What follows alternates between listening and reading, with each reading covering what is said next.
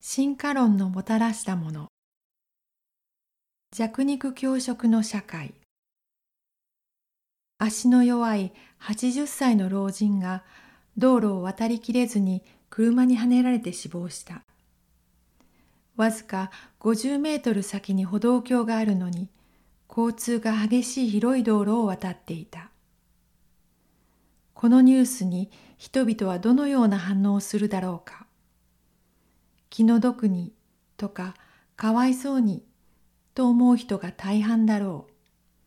しかしなぜ目の前にある歩道橋を渡らなかったのだという反応もあるかもしれない。渡るのが規則ならば元気のいいものは何とも思わず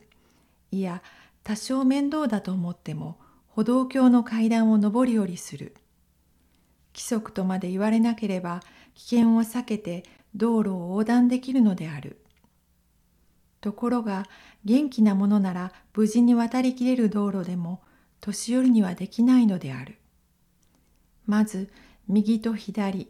両方向から近づいてくる車の速度をしっかり見極め自分が安全に渡りきることができるか判断しなければならないのにこの能力がすでに老人では低下している。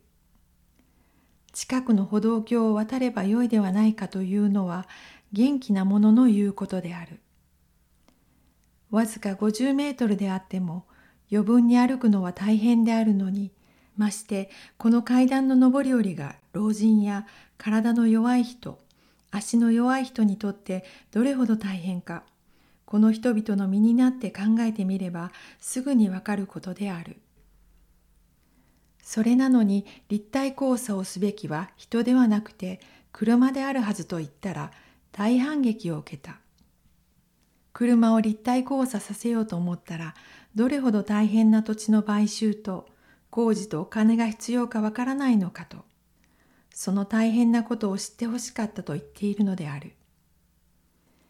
今もこのような強者の視点から行われる福祉行政は多いように思う。大切なものは何か。その視点がコロッと抜けているという気がしてならない。盲人のために何かをしようとするなら盲人の意見を聞いてほしい。そういう声があちこちで聞こえるのである。長期入院しなければならない病院は3ヶ月ごとに転院しなければならずたらい回しが行われているという。弱者キリステもここまで来たかと驚きの念を禁じ得ない。日本には人種差別がないと信じている日本人がいる。しかし、差別される人々の人数が少ないので表面化していないだけである。外国人が住みづらい国として日本が上位に挙げられる理由の一つは有形無形の人種差別によるだろう。人種差別だけではなく部落への差別問題は様々な形で日本の社会にくすぶっている。残留孤児が日本に帰国した後、様々な差別を受けて母国であるのに辛酸をなめている。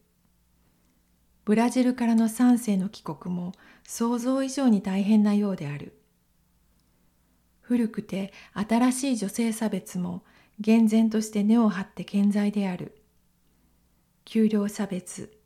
女性を管理監督職につけない。重要な会議に女性を出席させないなど差別は多様になってきているようだ。男性の理不尽で巧妙な論理に騙される女性も多くいる。女性差別の問題はいつかじっくりと語りたいと思っている。さまざまな障害を負った人々への差別も根強く残っている。身体障害知的障害者を就職させず公的な機関も企業もかつては門前払いをしていた。門前払いがダメになると賃金や待遇で差別するなど退職に追い込まれてしまうようなあの手この手が使われている。何が善であり何が重要であるかの絶対基準が日本には欠落しているのではないだろうか。そしてその場その場で何ともなしに推移していつの間にか各人が自分の一番得になるように動く社会が出来上がっているように思えてならない。しっかりした人間として生きる基準や目標を持たず、社会規範、倫理観のない社会だから弱者切り捨てが当然の社会基準となり、その場限りのちぐはぐがこうして身の回りの問題さえ整理できない社会を生んでしまうのではないだろうか。人間として生きるしっかりとした基準がないと、